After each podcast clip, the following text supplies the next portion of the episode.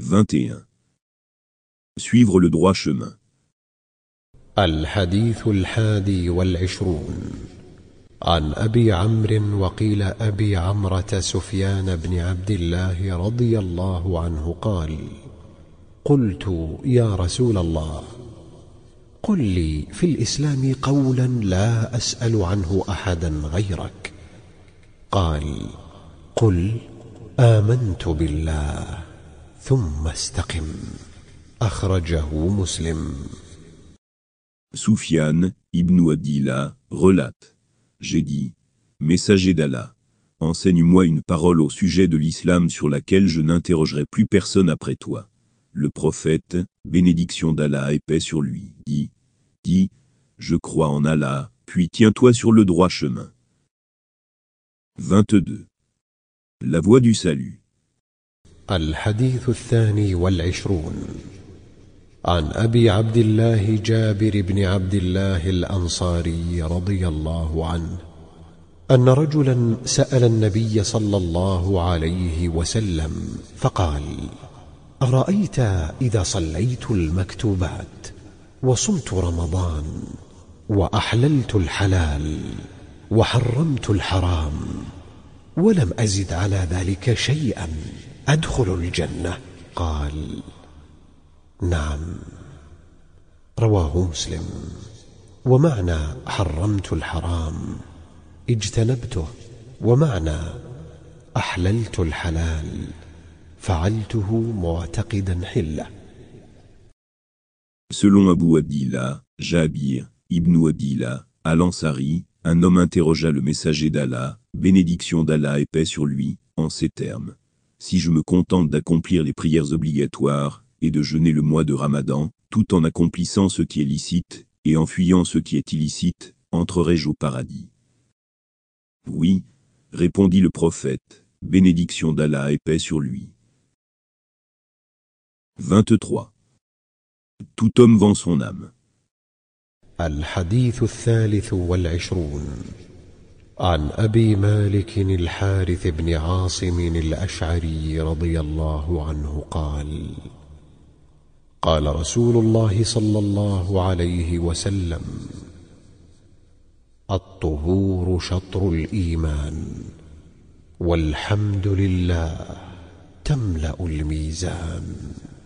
وسبحان الله والحمد لله تملأان أو تملأ ما بين السماء والأرض والصلاة نور والصدقة برهان والصبر ضياء والقرآن حجة لك أو عليك كل الناس يغدو فبائع نفسه فمعتقها أو موبقها رواه مسلم D'après Abu Malik al-Haris, Ibn Azim al-Ashari, le messager d'Allah, bénédiction d'Allah et paix sur lui, a dit La purification représente la moitié de la foi. Loué Allah remplit la balance de bonnes actions. Glorifié et loué la comble, l'espace compris entre les cieux et la terre. La prière est une lumière, l'aumône une preuve de foi, la patience est une clarté, et le Coran, un argument en ta faveur ou contre toi. Tous les hommes, en se levant le matin, vendent leur âme. Certains à Allah, la préservant ainsi du châtiment. D'autres à Satan, provoquant ainsi leur perte. 24. Les faveurs insignes d'Allah. الحديث الرابع والعشرون عن أبي ذر الغفاري رضي الله عنه عن النبي صلى الله عليه وسلم فيما يرويه عن ربه عز وجل أنه قال يا عبادي إني حرمت الظلم على نفسي وجعلته بينكم محرما فلا تظالموا. يا عبادي كلكم ضال إلا من هديته. فاستهدوني أهدكم. يا عبادي كلكم جائع إلا من أطعمته فاستطعموني أطعمكم. يا عبادي كلكم عار إلا من كسوته فاستكسوني أكسكم. يا عبادي إنكم تخطئون بالليل والنهار وأنا أغفر الذنوب جميعا.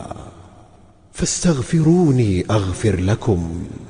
يا عبادي إنكم لن تبلغوا ضري فتضروني ولن تبلغوا نفعي فتنفعوني. يا عبادي لو أن أولكم وآخركم وإنسكم وجنكم كانوا على أتقى قلب رجل واحد منكم. ما زاد ذلك في ملكي شيئا. يا عبادي لو أن أولكم وآخركم وإنسكم وجنكم كانوا على أفجر قلب رجل واحد منكم. ما نقص ذلك من ملكي شيئا. يا عبادي لو أن أولكم وآخركم وإنسكم وجنكم قاموا في صعيد واحد فسألوني فأعطيت كل واحد مسألته ما نقص ذلك مما عندي إلا كما ينقص المخيط إذا أدخل البحر. يا عبادي إنما هي أعمالكم أحصيها لكم ثم أوفكم إياها فمن وجد خيرا فليحمد الله ومن وجد غير ذلك فلا يلومن إلا نفسه. رواه مسلم. Abu Dar, Al-Rifari rapporte ces paroles que le prophète, bénédiction d'Allah et paix sur lui, rapporte lui-même de son Seigneur. Mes serviteurs, je me suis interdit à moi-même l'injustice, et je l'ai interdite entre vous, ne soyez donc pas injustes, les uns envers les autres. Mes serviteurs, vous êtes tous égarés, sauf celui que je guide. Demandez-moi donc de vous guider, et je vous guiderai. Mes serviteurs, vous êtes tous affamés, sauf celui que je nourris. Demandez-moi donc de vous nourrir, et je vous nourrirai. Mes serviteurs, vous êtes tous nus, sauf celui que je vêtis. Demandez-moi donc de vous vêtir, et je vous vêtirai. Mes serviteurs, vous péchez nuit et jour. Or, je pardonne tous les péchés. Demandez-moi donc l'absolution, et je vous l'accorderai. Mes serviteurs, vous ne sauriez ni me nuire, ni m'être utile. Mes serviteurs, si du premier au dernier, homme et djinn, vous aviez tous le cœur du plus pieux d'entre vous, cela n'ajouterait rien à mon royaume. Mes serviteurs, si du premier au dernier, homme et djinn, vous aviez tous le cœur du plus impie d'entre vous, cela n'enlèverait rien à mon royaume. Mes serviteurs, si du premier au dernier, homme et djinn, vous vous teniez tous debout sur une même place en prière, et que j'exauçais chacun d'entre vous, cela ne réduirait de mon royaume que ce qu'une aiguille plongée dans la mer peut réduire de sa quantité d'eau. Mes serviteurs, seul importe vos œuvres, dont je tiens le compte précis, et pour lesquelles je vous rétribuerai pleinement. Que celui donc qui trouve un bien loue Allah, et que celui qui trouve autre chose, ne s'en prenne qu'à lui-même. 25. Toute bonne action est une aumône. الحديث الخامس والعشرون عن أبي ذر رضي الله عنه أيضا أن أناسا من أصحاب رسول الله صلى الله عليه وسلم قالوا للنبي صلى الله عليه وسلم يا رسول الله ذهب أهل الدثور بالأجور يصلون كما نصلي ويصومون كما نصوم ويتصدقون بفضول أموالهم. قال أوليس قد جعل الله لكم ما تصدقون به؟ إن بكل تسبيحة صدقة وكل تكبيرة صدقة وكل تحميدة صدقة وكل تهليلة صدقة وأمر بالمعروف صدقة ونهي عن منكر صدقة وفي بضع أحدكم صدقة. قالوا يا رسول الله أيأتي أحدنا شهوته ويكون له فيها أجر؟ قال أرأيتم لو وضعها في حرام أكان عليه فيها وزر؟ فكذلك إذا وضعها في الحلال كان له أجر رواه مسلم D'après Abu Dar toujours, certains de ses compagnons dirent au prophète, bénédiction d'Allah et paix sur lui. Messager d'Allah. Les riches ont accaparé les récompenses d'Allah. Ils prient et jeûnent comme nous, mais en plus ils font l'aumône de l'excédent de leur richesse. Il répondit. Allah ne vous a-t-il pas donné l'occasion de faire l'aumône? Ne savez-vous pas que dire, gloire à Allah, est une aumône, que dire, Allah est plus grand que tout, est une aumône, que dire, louange à Allah, est une aumône, que dire, il n'y a de divinité digne d'être adorée qu'Allah, est une aumône, qu'inciter les autres à la vertu est une aumône, et que condamner le vice est une aumône. Même vos rapports conjugaux sont des aumônes. Les compagnons s'étonnèrent. Messager d'Allah. L'un de nous est-il récompensé pour un acte par lequel il assouvit simplement un désir? Il répondit. Celui qui aurait eu des rapports illégitimes n'aurait-il pas commis un péché? Eh bien, de la même manière, il est récompensé, lorsqu'il a des rapports légitimes. 26. Une aumône pour chaque articulation. الحديث السادس والعشرون عن أبي هريرة رضي الله عنه قال قال رسول الله صلى الله عليه وسلم كل سلامة من الناس عليه صدقة كل يوم تطلع فيه الشمس تعدل بين اثنين صدقة وتعين الرجل في دابته فتحمل له عليها أو ترفع له عليها متاعه صدقة والكلمة الطيبة صدقة وبكل خطوة تمشيها إلى الصلاة صدقة وتميط الأذى عن الطريق صدقة. رواه البخاري ومسلم. D'après Abu Huraira, le messager d'Allah, bénédiction d'Allah et paix sur lui, a dit Chaque jour l'homme est redevable d'une aumône pour chacune de ses articulations. Juger ou réconcilier équitablement deux personnes est une aumône. Aider un homme à s'installer sur sa monture, ou lui tendre ses affaires, une fois qu'il s'y est installé est une aumône. Toute bonne parole est une aumône, chaque pas fait en direction de la mosquée pour la prière est une aumône. Et retirer de la voie publique, ce qui pourrait nuire aux passants est également une aumône. 27. Le vice et la vertu. الحديث السابع والعشرون عن النواس بن سمعان رضي الله عنهما عن النبي صلى الله عليه وسلم قال البر حسن الخلق والإثم ما حاك في نفسك وكرهت أن يطلع عليه الناس رواه مسلم وعن وابصة بن معبد قال أتيت رسول الله صلى الله عليه وسلم فقال جئت تسأل عن البر والإثم؟ قلت نعم. قال استفت قلبك البر ما اطمأنت إليه النفس واطمأن إليه القلب والإثم ما حاك في النفس وتردد في الصدر. وإن أفتاك الناس وأفتوك قال الشيخ رحمه الله حديث حسن رويناه في مسندي الإمام أحمد والدارمي بإسناد حسن Selon Anoas, Ibn Samaan, le prophète, bénédiction d'Allah et paix sur lui, a dit La vertu, c'est la noblesse de caractère et le vice, c'est ce qui te donne mauvaise conscience, et que tu n'aimerais pas que les gens découvrent. Par ailleurs, Wahbissa, Ibn Mabad relate ce qui suit. J'allais un jour trouver le messager d'Allah, bénédiction d'Allah et paix sur lui, qui me demanda Tu es venu m'interroger sur la vertu? Oui, répondis-je. Il dit Interroge ton cœur. La vertu est ce qui laisse ton âme et ton cœur serein, alors que le vice est ce qui te donne mauvaise conscience, et qui crée en toi un trouble, malgré ce que les gens peuvent dire. 28. S'attacher à la sunna.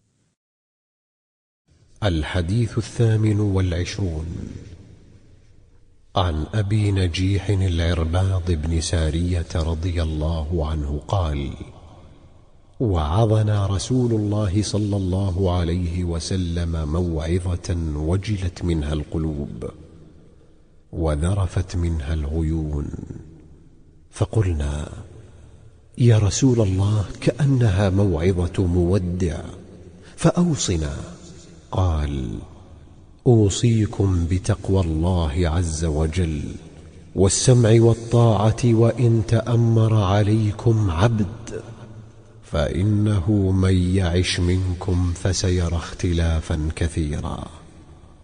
فعليكم بسنتي وسنة الخلفاء الراشدين المهديين وعضوا عليها بالنواجذ وإياكم ومحدثات الأمور فإن كل محدثة بدعة وكل بدعة ضلالة.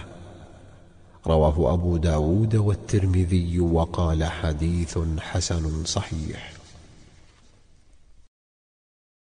Abu Naji al-Irba'ad, Ibn Sariya, relate ce qui suit. Le messager d'Allah, bénédiction d'Allah et paix sur lui, prononça devant nous un sermon si éloquent, que nos cœurs en furent saisis de frémissements, et que nos yeux en débordèrent de larmes. Nous dîmes, Messager d'Allah, on dirait un sermon d'adieu, que nous recommandes-tu? Il répondit, Je vous recommande de craindre Allah, et d'obéir à vos dirigeants, même si c'est un esclave abyssin, qui est à votre tête. Celui parmi vous qui vivra verra en effet de nombreuses dissensions. Je vous recommande donc ma tradition, et celle des califes orthodoxes bien guidés. Accrochez-vous-y fermement, et méfiez-vous des nouveautés introduites par certains dans la religion, car toute nouveauté dans la religion est un égarement. 29. Tenir sa langue.